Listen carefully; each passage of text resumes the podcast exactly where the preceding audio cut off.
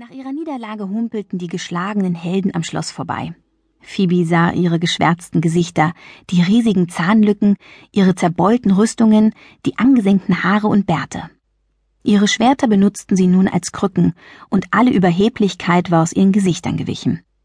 Phoebe hörte auch, wie sie jammerten und den Drachen verfluchten.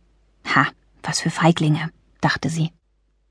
Und weil sie ein kluges Kind war, stellte sie sich als einzige die Frage, warum der Drache eigentlich so wütend war. Wieso hatte er mittlerweile fünf Schafe auf einem Bissen verschlungen, eine Scheune platt gemacht und mit seiner Schwanzspitze zwanzig Laternenpfähle abrasiert? Und warum hatte er auch noch einen halben Wald abgefackelt, sieben Felder mit seinen mächtigen Krallen in eine Baustelle verwandelt und aus drei Kühen Hackfleisch gemacht? Was nur machte den Drachen so wütend?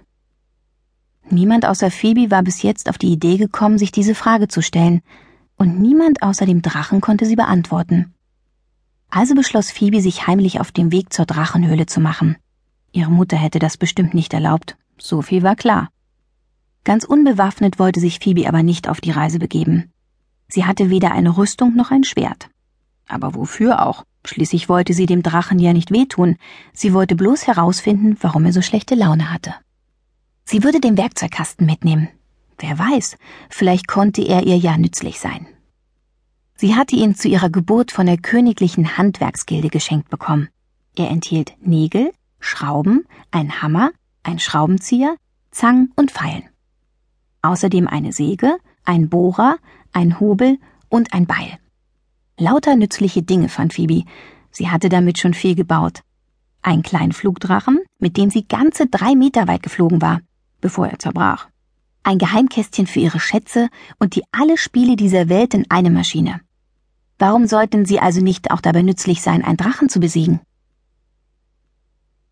So ausgerüstet machte Phoebe sich auf den Weg. Weil der Werkzeugkasten sehr schwer war, zog sie ihn auf einem kleinen Leiterwagen hinter sich her. Sie hatte auch genug Vorräte für drei Tage eingepackt, oder besser gesagt aus der Schlossküche geschmuggelt. Die Reise zur Drachenhöhle war zwar nicht allzu weit, aber wer konnte schon wissen, was sie dort erwartete und wie lange sie für den Heimweg brauchen würde. Mitten in der Nacht brach sie auf. Ihre Mutter hinterließ sie einen Zettel auf dem Kopfkissen. Ich will herausfinden, warum der Drache so zornig ist. Macht euch keine Sorgen um mich, Phoebe. PS, den Werkzeugkasten nehme ich für alle Fälle mit.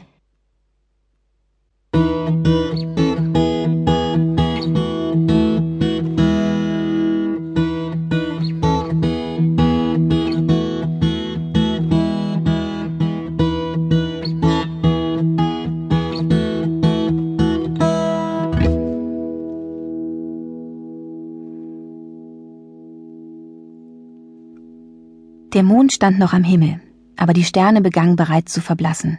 Das Gras unter Phoebes Füßen war noch feucht vom Morgentau. Es kitzelte, und Phoebe lachte leise. Die Welt sah so friedlich aus, als hätte sie noch nie etwas von einem zornigen Drachen gehört. Bis die Sonne schließlich aufging, hatte Phoebe die Stadt schon ein gutes Stück hinter sich gelassen. Wenn sie nur immer geradewegs ihrer Nase nachging, würde sie schon zur Drachenhöhle kommen. Als die Sonne ihren höchsten Punkt erreicht hatte, sah Phoebe in der Ferne bereits den Umriss des Drachenhügels. Er war wie ein Kegel geformt, und knapp unter seiner Spitze stieg Rauch zum Himmel hinauf. Drachenfeuer. Nun wurde es Phoebe doch ein wenig flau im Magen. Sie hatte gehofft, der Drache würde schlafen. Oder stießen Drachen auch im Schlafrauch aus? Davon hatte sie noch nie gehört. Sie kam durch ein kleines Dorf, das menschenleer war. Nun ja, fast menschenleer.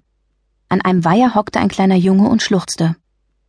Was ist denn mit dir los? fragte Phoebe leise.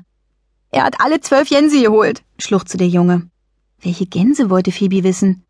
Mene, ich bin der Gänsehirt. Und wer hat sie geholt? Phoebe kam plötzlich ein Verdacht.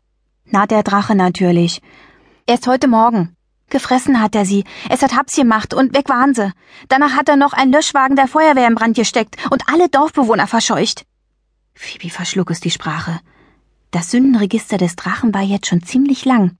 So schlechte Laune konnte doch niemand haben. Da musste noch etwas anderes dahinter stecken.